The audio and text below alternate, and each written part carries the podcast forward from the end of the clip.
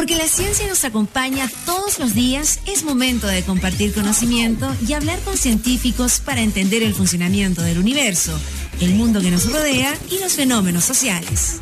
Salimos del laboratorio y nos vamos a la cafetería virtual de la UFRO para hablar todo sobre ciencia, investigación, tecnología e innovación.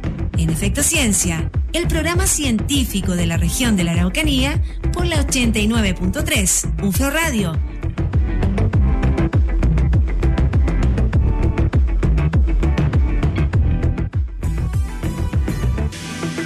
'Hola, ¿cómo están? Bienvenidos y bienvenidas. 3 de la tarde con 8 minutos en vivo y en directo arrancando Efecto Ciencia como cada sábado acá en UFRO Radio o también puede que sean pasaditos las 9 de la mañana si es que nos escucha el día domingo.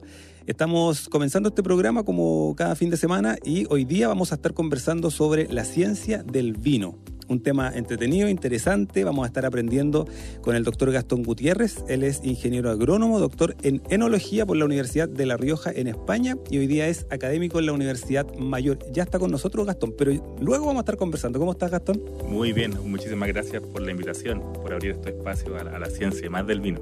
Exactamente, un tema entretenido e interesante que vamos a estar conversando en los próximos minutos. Estamos en la 89.3 acá en Temuco, en la 94.1 en Angola y en toda la provincia de Mayeco y también en ufromedios.cl para quienes nos escuchan en otros lugares. Arranquemos hasta las 4 de la tarde, Efecto Ciencia, esta tarde de día sábado. Arrancamos con Soda Estéreo. Bienvenidos y bienvenidas.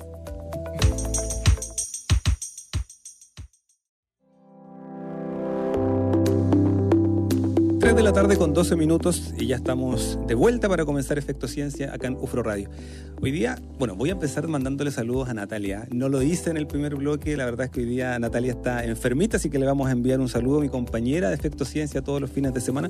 Tampoco está Víctor. Hoy día será una señal, Israel. Todo el mundo nos abandonó. Estamos con Israel y con Gastón, nuestro invitado el día, el día de hoy. Vamos a conversar con Gastón Gutiérrez, ingeniero agrónomo. Él es doctor en enología, como les decía en el primer bloque, eh, por la Universidad de La Rioja y hoy día es académico, profesor en la carrera de agronomía en la Universidad Mayor, acá en Temuco. Gastón, bienvenido a Efecto Ciencia. Muchas gracias, Alex.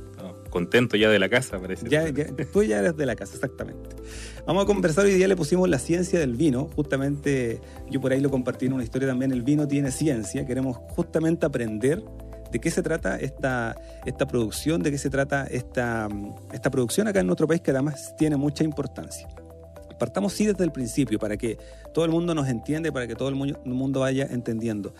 Eh, ¿De qué se trata un poco la producción de vino, eh, Gastón, en nuestro país o en el mundo entero? ¿Cómo, ¿Cómo podemos empezar a entenderla desde la uva, desde la vid, las parras, hasta la producción que se hace? ¿Cómo es un poco ese proceso?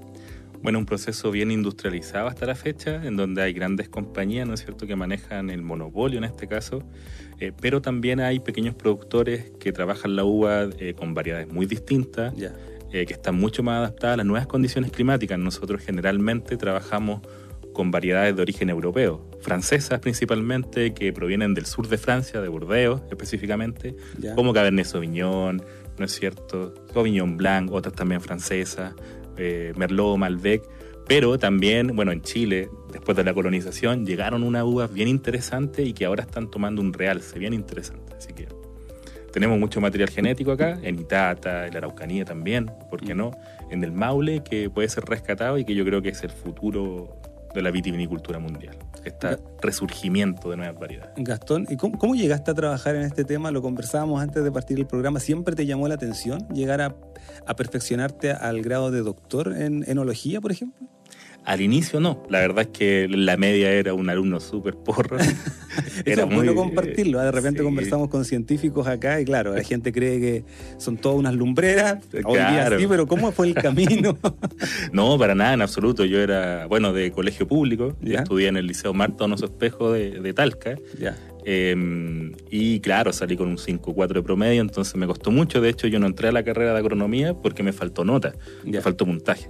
Entonces pasó un año, me empezó a ir regularmente bien, pasé todos mis ramos y me pude cambiar. Ya. Y al principio igual me iba mal, si no me iba bien.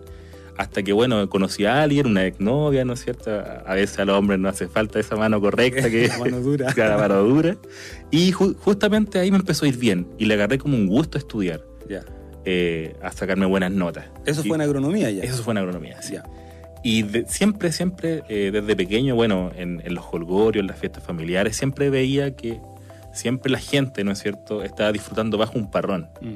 Entonces me gustaba mucho la parra, la vid, como culturalmente, ¿no es cierto?, era como un centro de De reuniones. reuniones. Mm. Claro, entonces eso me gustó y después yo dije, oye, ¿por qué no, no trabajo en esto y me dedico, me especializo? Y ahí me fui a Francia, a Angers, en donde nacen variedades muy famosas como Ya. Sauvignon Blanc, Chenin Blanc, y ahí me especialicé, Ya. hacia arriba. Ya. ¿Hay muchos enólogos en Chile? Sí, hay varios enólogos. Sí. De hecho, hay 1200 aproximadamente. Bueno, yo soy un 1100 y tanto. Cada enólogo tiene un número. Ah, sí. Eh, sí, justamente. ya. Uno tiene que ser eh, agrónomo para poder dar una prueba y Ya. hacer una vendimia y te tiene que firmar una carta del enólogo. Ya. Y ahí tú puedes dar una prueba que es una vez al año, ¿ya?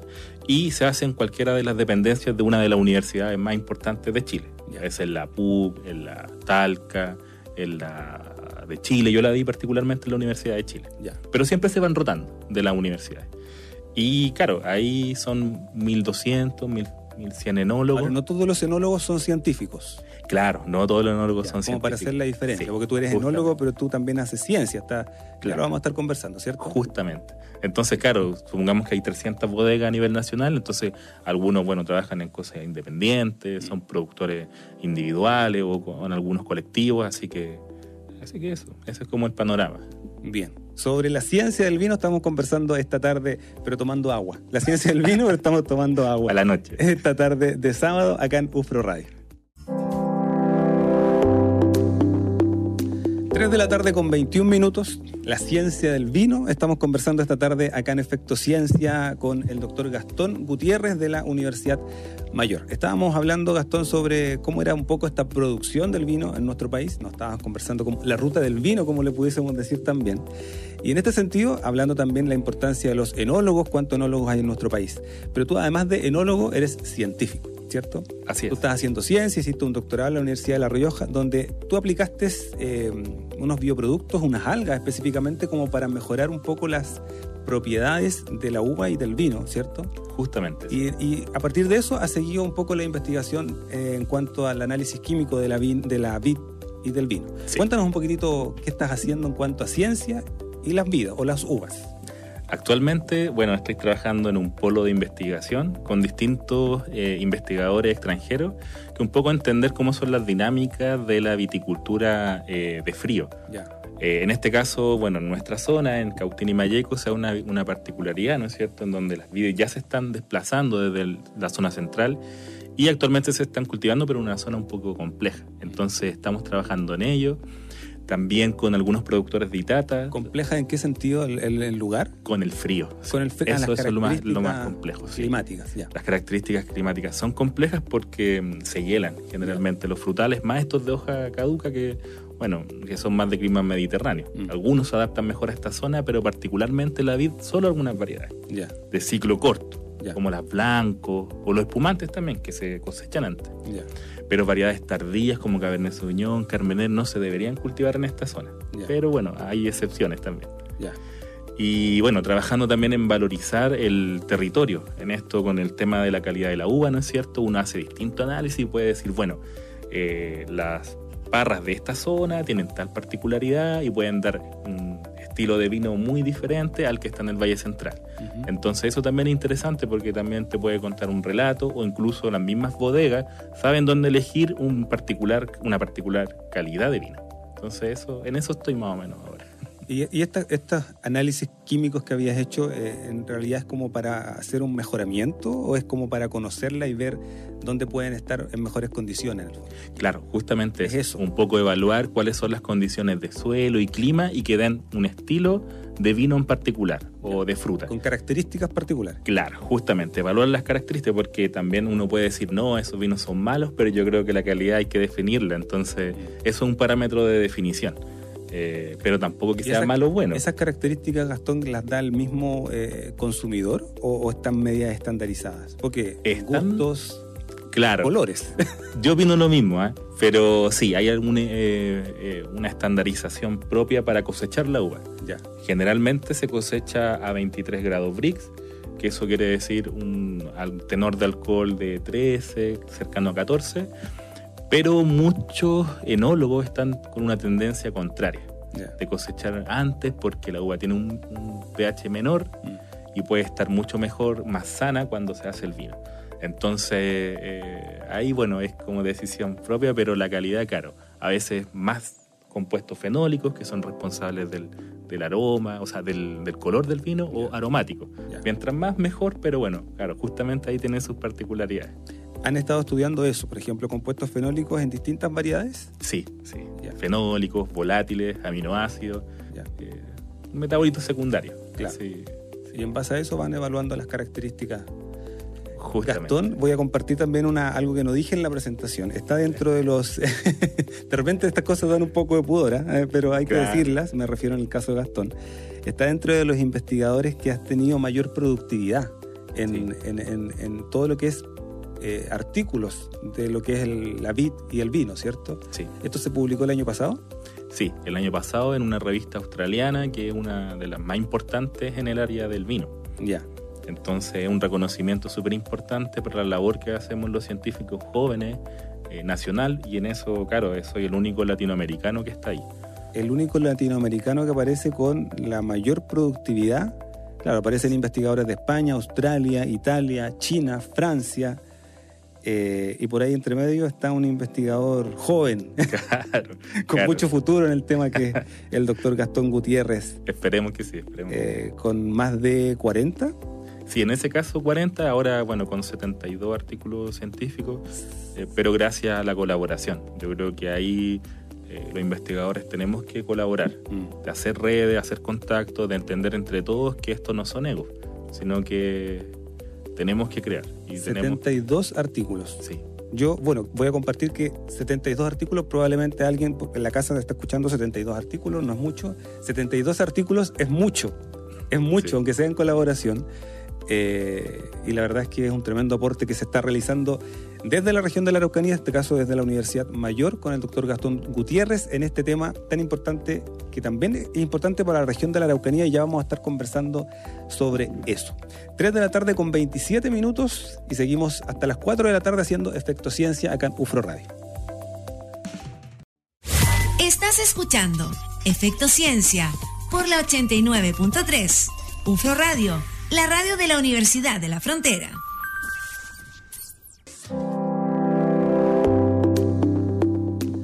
Tres de la tarde con 36 minutos y estamos haciendo Efecto Ciencia acá en UFRO Radio, como cada sábado y domingo en la radio de la Universidad de la Frontera. Estamos conversando con el doctor Gastón Gutiérrez, académico de la Universidad Mayor, doctor en enología, y estamos aprendiendo sobre la ciencia del vino en, este, en el programa del día de hoy. Gastón, eh, nos estabas comentando un poquitito cómo, está, qué es lo que estaba haciendo en cuanto a ciencia, más allá de, esto de la enología, que es un tema también muy interesante. Eh, ¿Y cómo es el proceso un poco desde, desde que tú estás con las uvas hasta finalmente llegar al laboratorio? Porque también hay un camino bien largo.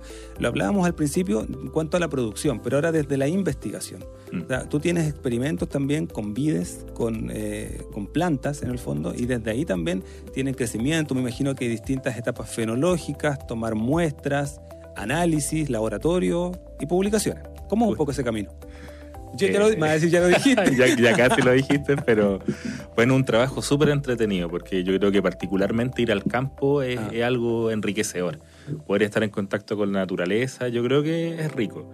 Y claro, ahí lo que hacemos son distintos tratamientos, podemos hacer aplicaciones de bioestimulantes, como bien dijiste, es lo que yo me especializo, o eh, desoje, sacar carga, sacar fruta. Entonces ahí lo que hace uno, claro, a cosecha, definimos un, día de cosecha con un patrón, ¿no es cierto?, establecido.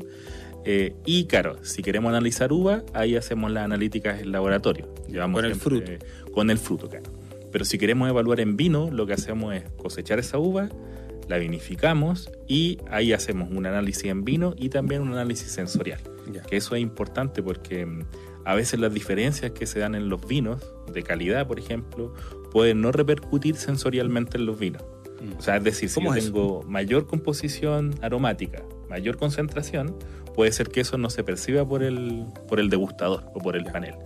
Entonces, eso también es interesante, porque ahí tenemos la estadística que nos indica algo, que son números, Mm. pero no lo que puede percibir eh, una persona, que es muy distinto. ¿Y qué se hace ahí? ¿Quién, quién, quién tiene la razón?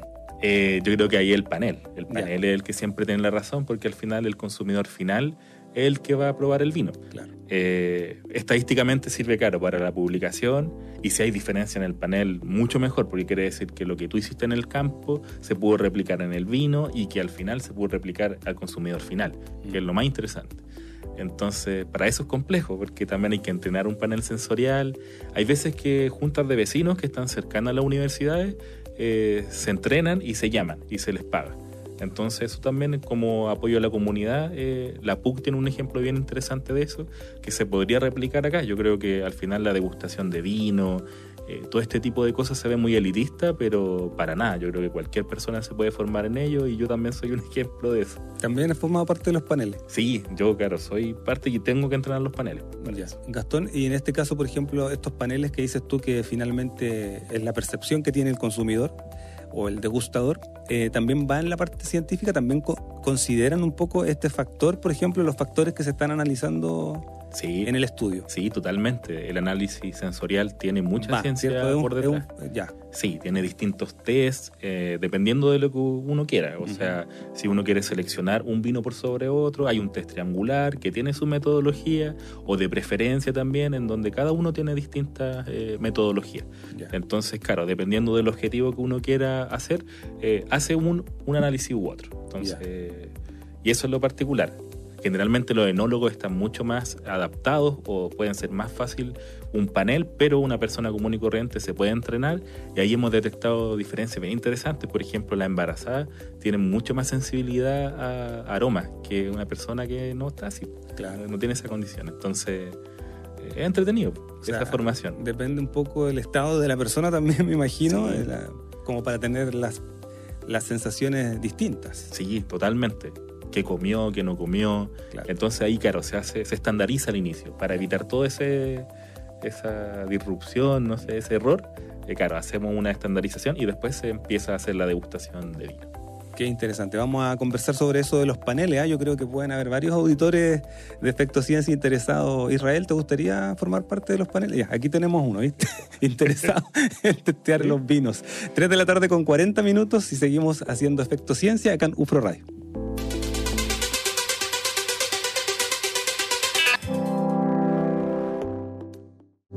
Tres de la tarde con 45 minutos y seguimos haciendo Efecto Ciencia acá en UFRO Radio. Estamos conversando sobre la ciencia del vino.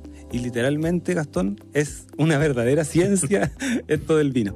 Estábamos hablando sobre esta, de la importancia de los paneles también en, las mismas publicaciones. O sea, tú me estabas comentando que de, repente también los mismos referees o eh, revisores de los artículos te preguntan por la opinión de los paneles en cuanto a la evaluación sensorial del vino, ¿cierto? Claro. Claro, y ahí es complejo porque muchas de las diferencias que se observan estadísticamente eh, no se revelan por el consumidor, porque el consumidor puede tener un distinto umbral de percepción de, de un- de sensibilidad ante un sabor, ante un color. Entonces ahí se nos hace complicado, pero bueno, eh, es parte de también. Y que dependía también, decías tú, de la condición de la persona, del Sí. estado de la persona, si es que está embarazada, por ejemplo, una mujer, o el estado emocional, me imagino. O sea, aquí también hay harto de psicología. Justamente, de hecho, esa es una rama muy interesante de la ciencia en donde eh, con distintas metodologías ellos pueden ver por qué un producto, no sé, por qué nosotros aceptamos un producto, o por qué lo elegimos, o por qué eh, lo volvemos a tomar. Entonces ahí hay una rama que lo trabaja mucha gente de Francia. eh, conozco ahí los investigadores, pero que para mí es muy distinto. O sea, yo desde la química y tenemos algo desde la psicología. Entonces, a mí me impresiona todo lo que es- está al lado de la ciencia del vino. Porque además, eh, claro, hemos estado conversando, como bien tú dices, un poco de las propiedades químicas, cómo es el proceso de investigación, un poco de lo que es la producción del vino, pero también hay una mirada desde el punto de vista de la salud, también hay estudios con respecto a la importancia del vino en enfermedades cardiovasculares, el vino también es importante en cuanto a adicciones, en cuanto al tema de la psicología, o sea, aquí también hay un tema de consumo responsable, no deja de ser una bebida alcohólica también. Sí, justamente ese es un tema que está en, en auge, en debate. Eh, no se ha logrado definir la ciencia si es que el vino realmente es bueno para la salud por el tema del etanol. Claro. Eh, porque daña, daña el hígado, bueno, eh, etcétera. Pero si el consumo moderado eh, se dice por algunos autores, ¿no es cierto? Por la concentración de unos compuestos fenólicos que puede tener consecuencias antiinflamatorias, anticancerígenas. Pero de ahí también lo bueno es que han aparecido sus productos. A veces eh, vinos en polvo que, claro, no tienen esta concentración de etanol, o jugos también que son súper saludables, o vinos desalcoholizados que ahora son, son una moda, eh, Ya. y se están volviendo moda. Eh, eso también es interesante. Gastón, volvamos un poquitito a lo que haces tú en el laboratorio eh, y dentro de los productos o bioproductos que has estado aplicando están las algas. ¿Por qué las algas? Porque ustedes aplican las algas foliarmente para poder mejorar características del- del- de la planta, ¿cierto? Ya. ¿Por qué, por qué la alga? ¿Qué, qué tiene la alga que, que- que mejora esto? Eh, bueno, lo que nosotros elegimos son distintas algas, ¿no es cierto? Y hay un proceso de extracción. Ya. Eh, y la particularidad de las algas es que tienen compuestos polisacáridos. Eh, que estos son macromoléculas, ¿no es cierto? Eh, y dentro de una de las más importantes hay una que se llama beta-glucano. ¿ya? Y esa molécula es lo mismo que hace un hongo, ¿ya? Ya. Eh, entonces la planta no tiene un hongo en este caso, Ujú. pero piensa que, que tiene una infección. Que está- Responde a un... Claro. Activa su proceso de mecanismos de autodefensa. Justamente. Ya. Entonces lo activa, pero sin que haya un hongo. Ya. Eh, y empieza a metabolizar, ¿no es cierto?, Eh, sus compuestos y aumenta la concentración de compuestos fenólicos, de compuestos volátiles. Eh, entonces, como un bioestimulante al final, eh, que te permite mejorar la calidad e incluso, en algunos casos, disminuir la incidencia de enfermedades en la vid. Y me imagino que sin ningún efecto secundario para la planta, porque el alga es un producto completamente inocuo. Claro, justamente, eh, tienen poquita concentración de nitrógeno, entonces eh, no hay ningún problema para la planta. O sea, activan procesos de, o sea, mecanismos en el fondo que le permiten eh, ex- ex- em, exacerbar un poco la producción de estos compuestos. Claro, Y con justamente. eso indirectamente incrementan la, la característica del- de la uva y del vino. Justamente, justo son compuestos responsables del sabor, del color eh, y del aroma. Así que Ya. por eso es interesante. Súper interesante. 3 de la tarde con 50 minutos y vamos a volver muy rapidito para conversar sobre la proyección de este tema acá en la región de la Araucanía, asociatividad y muchas otras cosas que está revisando el doctor Gastón eh, Gutiérrez, académico de la Universidad Mayor, con quien estamos conversando hoy día en Efecto Ciencia.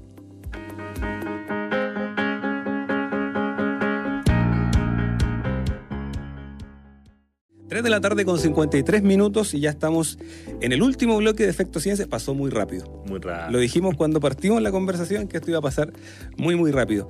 Eh, Gastón, para ir cerrando la conversación, que ha estado súper interesante, eh, ¿en qué está el tema de, la, de, la, de las vides, de la viticultura acá en la región de la Araucanía?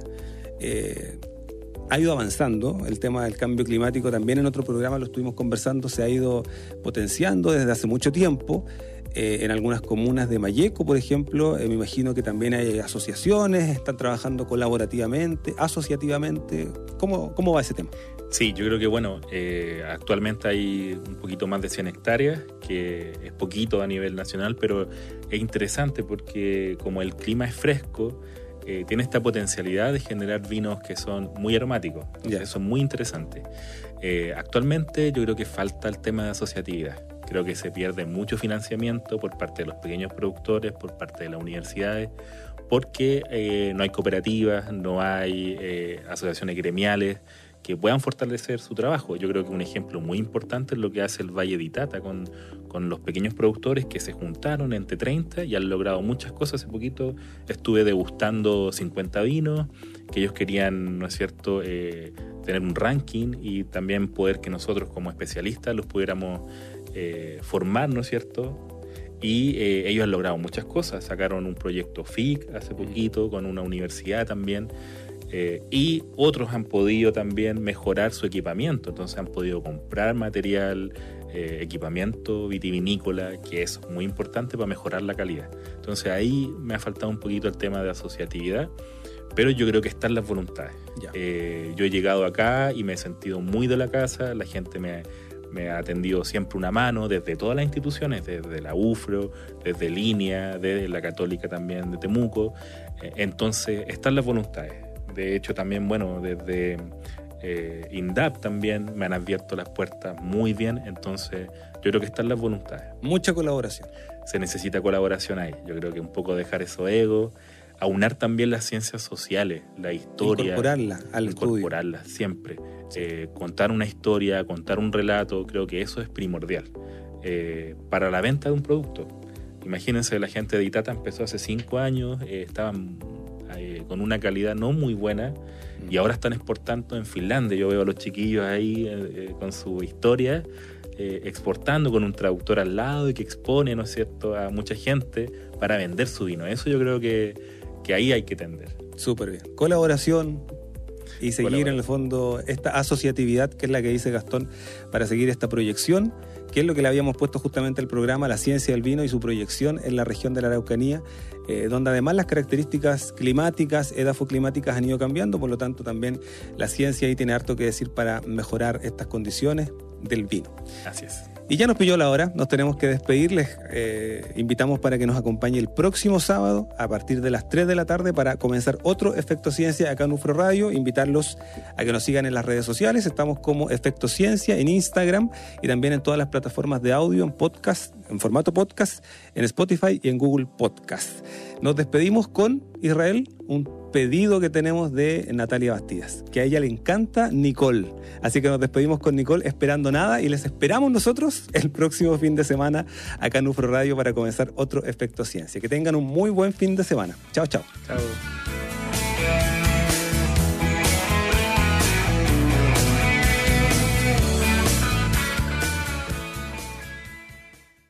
Terminamos el recuento científico de la semana. En el próximo programa seguiremos hablando de ciencia, investigación, tecnología e innovación. En Efecto Ciencia, el programa científico de la región de la Araucanía por la 89.3, UFRO Radio, la radio de la Universidad de la Frontera.